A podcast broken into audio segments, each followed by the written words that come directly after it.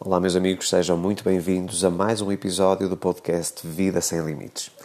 Neste episódio, quero abordar um tópico que foi também abordado no meu canal do YouTube muito recentemente e que trouxe alguma preocupação junto da minha comunidade. No vídeo, uma grande crise está a caminho e eu falava sobre algo que eu acredito que está iminente de acontecer eh, na vida um pouco de todos nós e que, na verdade, eu acredito que merece uma reflexão, merece também alguma ação para nós não, não sofrermos com isso.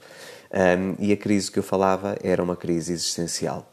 E obviamente que durante o episódio do, do Live Performance TV no, no YouTube eu falei sobre aquilo que eu acredito que vai originar esta crise existencial que vai assolar, em minha opinião, a grande maioria da população mundial. Vejamos, vamos por partes e eu quero realmente aqui desmembrar todo este conteúdo para que vocês consigam ter uma melhor percepção e também uma melhor preparação para que consigam enfrentar ou então evitar esta grande crise existencial que todos nós, no fundo, estamos prestes a viver. Eu falei inicialmente sobre uma crise económica e isso é uma coisa notória. Basta nós estarmos atentos àquilo que vemos nas notícias, àquilo que vemos nas oscilações dos mercados, da parte cambial, no mercado de ações, no mercado imobiliário, nomeadamente, para percebermos que realmente está a existir uma crise económica mundial uh, e que, na verdade, vai agravar-se, em minha opinião, não querendo ser, obviamente, negativo nem pessimista, mas eu acredito que vai acontecer. E vou explorar aqui também um bocadinho mais sobre esta crise. Eu falava sobre a emissão de dinheiro, ou seja, que os países, para fazer face às despesas, estão a imprimir mais dinheiro, é? estão a criar mais dinheiro, e quando há mais dinheiro em circulação, o que é que acontece? Há uma desvalorização da moeda. Quando a moeda é desvalorizada, há um aumento na inflação, ou seja, nós precisamos de mais dinheiro para comprar a mesma coisa. Vamos imaginar que o preço de um pão é 10 cêntimos ou 10 centavos e vai passar a custar, por exemplo, 12 ou 13.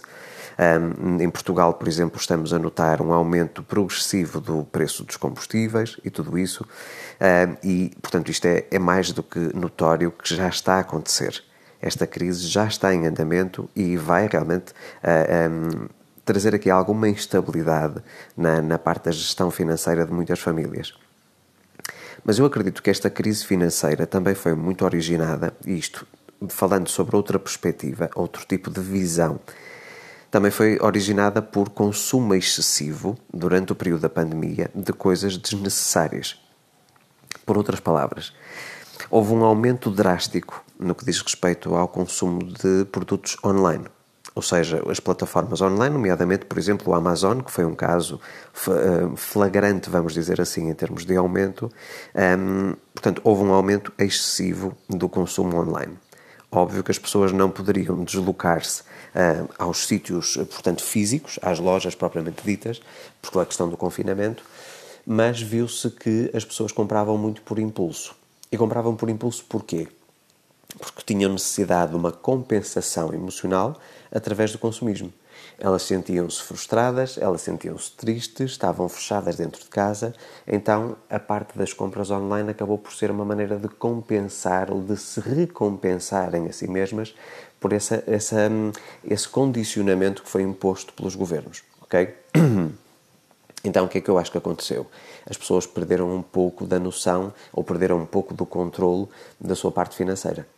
Eu vi muitas pessoas que, por exemplo, aqui em Portugal, eh, que tiveram, eh, portanto, um benefício de não ter que pagar as prestações ou as parcelas dos créditos à habitação, portanto, das prestações de casa, e a partir do momento em que tiveram esse período em que não foram obrigadas a pagar, eh, elas pegaram nesse dinheiro que seria para a prestação da casa e gastaram em outras coisas. Vamos imaginar que a pessoa deixou de pagar uma prestação de 300 euros ou de 1000 reais, por exemplo, começou a gastar não esses 300 euros, mas um pouco até mais em compras online. De gadgets, de produtos eletrónicos, de vestuário, eh, alimentação e etc. E isso trouxe um descontrole, porque efetivamente as pessoas não vão deixar de pagar as suas prestações. Elas tiveram um período apenas uh, em que tiveram suspensas essas prestações, caso se qualificassem, mas vai chegar o dia em que elas vão ter que retomar os pagamentos e com juros acrescidos. Então eu acredito que isto foi realmente aqui uma falta de, de, de educação financeira na vida das pessoas E isso trouxe também aqui um descontrolo que vai gerar crises financeiras na vida individual de cada um de nós. Felizmente, muitas pessoas continuaram uh, com, a sua, com a sua gestão financeira muito bem feita uh, e aproveitaram, se calhar, este período, uma vez que não tinham deslocações e começaram a trabalhar a partir de casa para poupar, e hoje estão mais fortificadas financeiramente. E vai ser fundamental para elas fazerem face à questão do aumento da inflação. ok? Pronto, mas isto apenas para vos trazer aqui uma perspectiva um bocadinho diferente em relação à parte financeira, que eu não trouxe uh, no, vídeo, no vídeo do canal, e, e eu acho que realmente isto teve tudo a ver com falta de educação financeira. As pessoas gastaram mais com coisas que não precisavam e, eventualmente, vão pagar o preço. Portanto, vai ter que haver aqui um período de reajuste ou readaptação até que se consigam reequilibrar novamente e espero, sinceramente, que este episódio também vos traga aqui um insight, vamos dizer assim, uma ideia, um momento de expansão de consciência para que vocês possam realmente ter uma vida sem limites, ou seja, para que vocês possam ter maior qualidade de vida ligada à parte financeira.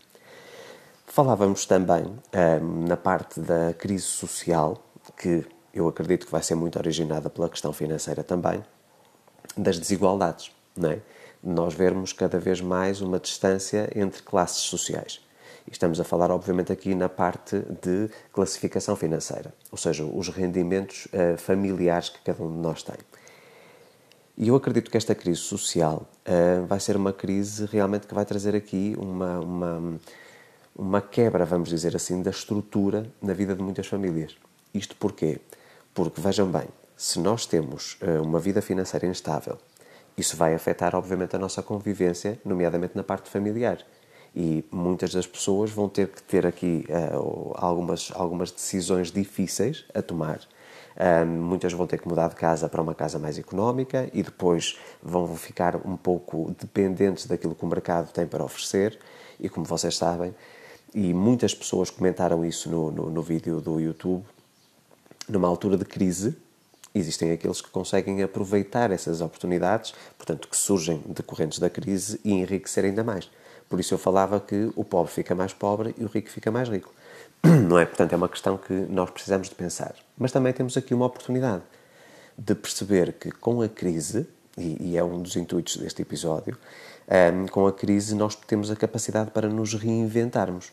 E muitas vezes, numa situação de crise, nós encontramos uma nova fonte de rendimento, fonte essa que poderá se tornar-se a nossa fonte principal. Ok? Posso-vos dizer, e, e obedecendo àquela velha máxima, enquanto uns choram, outros vendem lenços.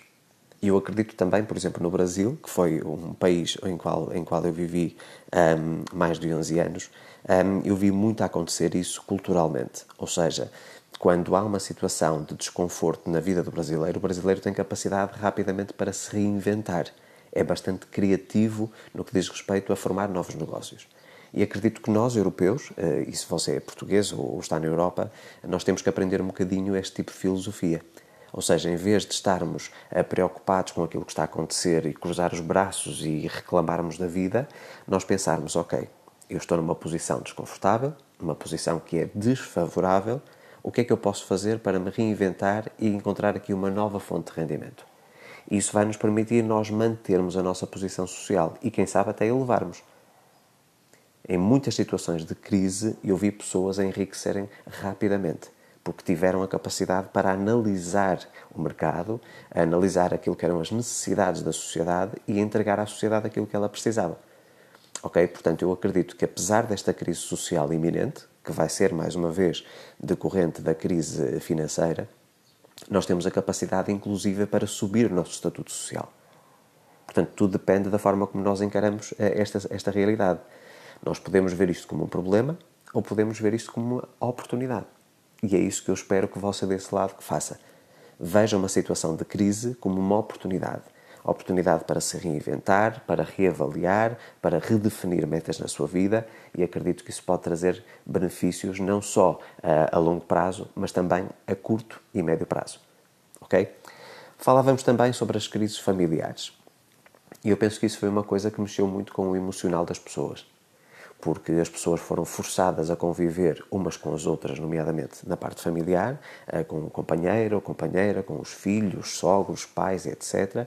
E isso trouxe aqui muitas fricções, ou seja, eh, os choques de personalidade. Então, vi, eh, infelizmente, muitos divórcios a acontecer, precisamente porque as pessoas notaram que não havia sustentabilidade.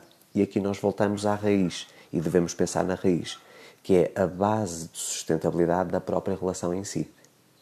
Ou seja, se a relação tivesse bases sólidas, este período em que fomos forçados a conviver mais uns com os outros teria fortificado essa relação. Não encontrado aqui conflito e o ruir dessa relação, o fim dessa relação. Então acredito que todos nós, quando formamos uma relação, independentemente de ser uma relação conjugal ou familiar mais tradicional, no seio familiar, pais, irmãos, filhos, etc., nós devemos realmente buscar a solidificação das relações, nomeadamente na área conjugal, para podermos prosperar mesmo em momentos de crise. Eu acredito que nós devemos ver as relações, e fica aqui também uma, uma sugestão para vocês, uh, o livro Os Segredos de um Casamento de Sucesso, que eu já escrevi há alguns anos, onde eu falo sobre aquilo que é a base da minha relação com a Maria José, eu vejo o meu casamento como uma empresa. Ou seja, ele tem que dar lucro. E muitas vezes esse tipo de abordagem ou tipo de visão não é tão emotiva. Ou seja, não é aquela situação em que nós pensamos que a única coisa que importa, que é o amor, que é a paixão, que é o desejo. Isso é importante, mas não é fundamental na parte estrutural. O que é importante é que as pessoas tenham consciência de que cada um tem o seu espaço, ou seja, mais uma vez, voltamos à velha máxima de que o casamento não é um caminho, uma jornada a dois, é uma jornada a três, ou seja, a minha jornada individual, a jornada do meu companheiro ou da minha companheira individual e a jornada a dois. Eu não, eu não me anulo, nem o meu companheiro ou companheira se anula, em prol da relação. Nós continuamos com os nossos interesses individuais e depois temos aqui novos interesses que são coletivos. Ok? E, portanto, se nós vir, virmos o casamento realmente como algo que precisa de dar lucro, nós vamos começar a avaliar a nossa parte comportamental, as despesas de cada um do, do, do, dos membros do casal, um, a parte de rendimento, como é que nós podemos crescer em conjunto, ajudando um ao outro e suportando esse crescimento. Portanto, a parte que fica uh, aqui mais presente é nós devemos ter relações com uma estrutura sólida e pensarmos mais numa parte funcional e depois agregarmos a parte emocional, a parte do sentimento e não ao contrário. Muitas pessoas dizem que o amor e uma cabana que é suficiente. Não é. Não é suficiente. É preciso haver respeito mútuo, é preciso haver interesses em comum, é preciso haver alinhamento. Nós podemos amar imensamente uma pessoa e o casamento não ser sustentável. Mais uma vez, amar só não basta. Portanto, é preciso haver interesse, é preciso haver gestão financeira, é preciso haver gestão das tarefas de casa e divisão dessas tarefas. Não é tudo para a mulher ou tudo para o homem. Temos que ter aqui uma divisão de tarefas e objetivos muito práticos e tentarmos mutuamente motivar um ao outro. Quando o nosso companheiro ou companheira está mais em baixo, nós motivamos e vice-versa. Ou seja, precisamos de criar aqui uh, um, um relacionamento com pilares sólidos que não são abalados no face a uma tempestade. Isso é fundamental, ok? Depois nós falávamos também aqui na crise de trabalho, ou na crise empresarial, onde nós vemos que muitas empresas infelizmente não conseguiram sobreviver, mas que tantas outras surgiram decorrentes desta pandemia mundial. Portanto, nós temos sempre que ter esta percepção. Na crise existe também oportunidade. E nós devemos estar abertos a essas oportunidades. Então, as pessoas que ficaram, portanto, em teletrabalho ou que ficaram num regime uh, de layoff, portanto, em que ficaram em casa a receber uma parte do seu salário sem trabalhar e que eventualmente foram dispensadas, têm também aqui uma oportunidade para se reinventar. E eu acho que é a parte mais importante. Nós, neste momento, e eu vejo isto acontecer com muitas pessoas, um, as pessoas, vamos imaginar que ficaram, ficaram sem emprego mas na verdade elas não gostavam do emprego que tinham. O emprego apenas lhes garantia uma falsa sensação de segurança através de um salário. E eu digo falsa porquê? Porque de um momento para o outro a pessoa pode ser demitida. Então torna-se aqui fundamental compreendermos que nós jamais devemos depender única e exclusivamente de uma única fonte de rendimento.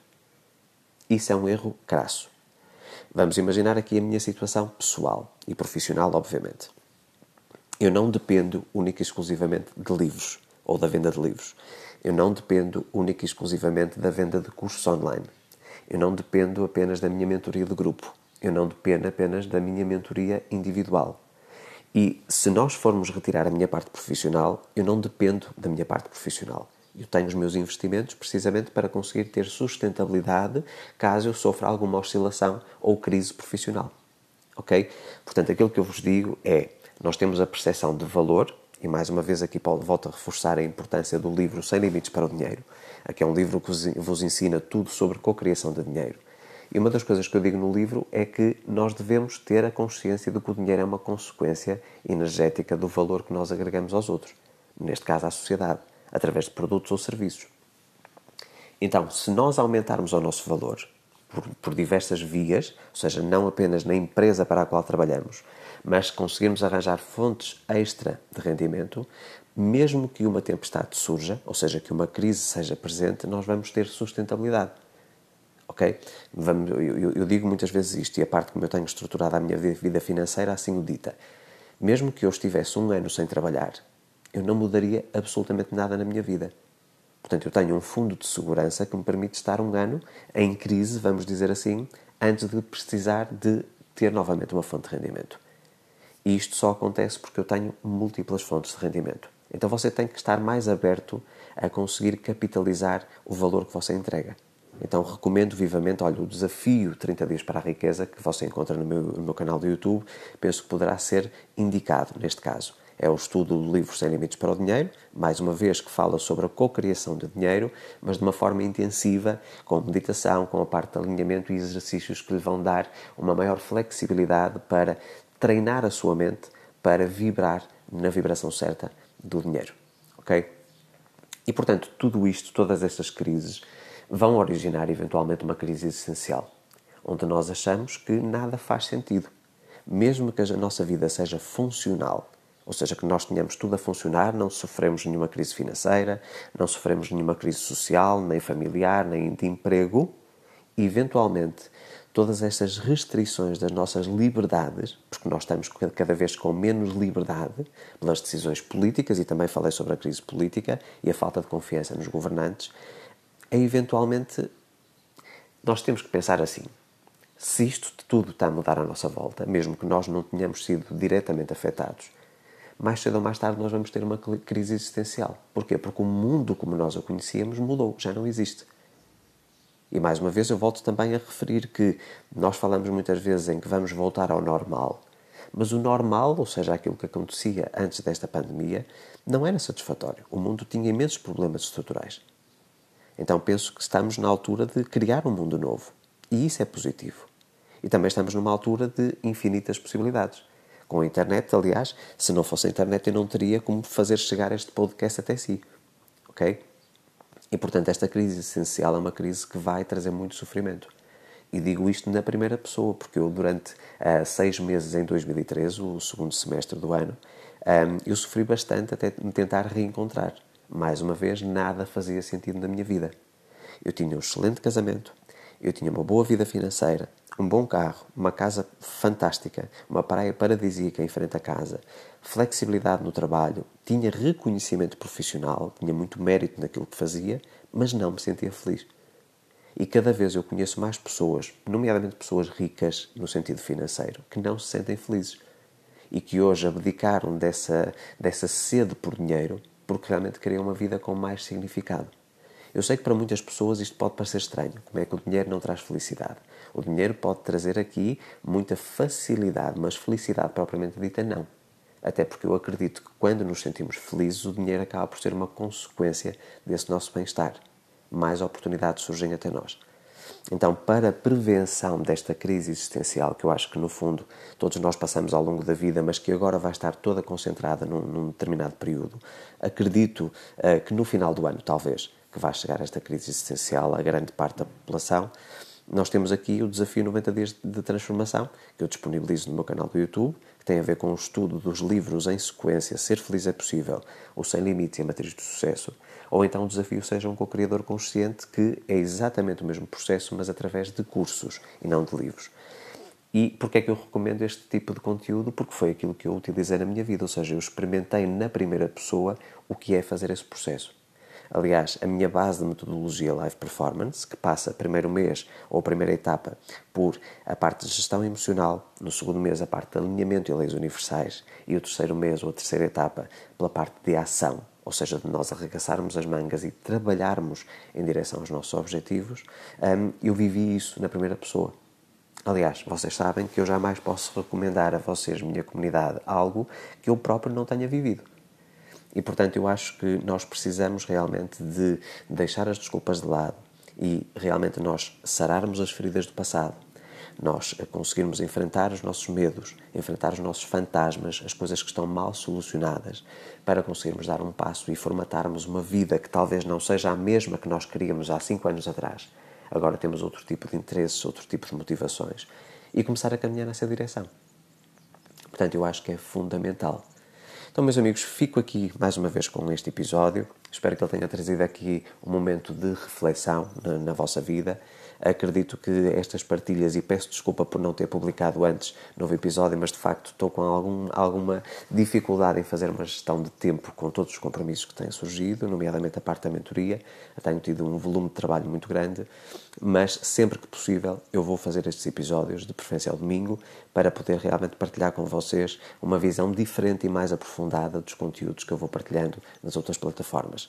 Então, espero por você no próximo episódio. Qualquer feedback pode contactar-me através das redes sociais e relembro, para esta crise existencial que eu acredito ser iminente, poderá fazer o desafio 90 dias de transformação ou então o desafio Seja um co-criador consciente, ambos disponíveis no meu canal do YouTube. A minha gratidão pela sua audiência, espero que tenha agregado valor à sua vida. Um forte abraço, até ao próximo episódio.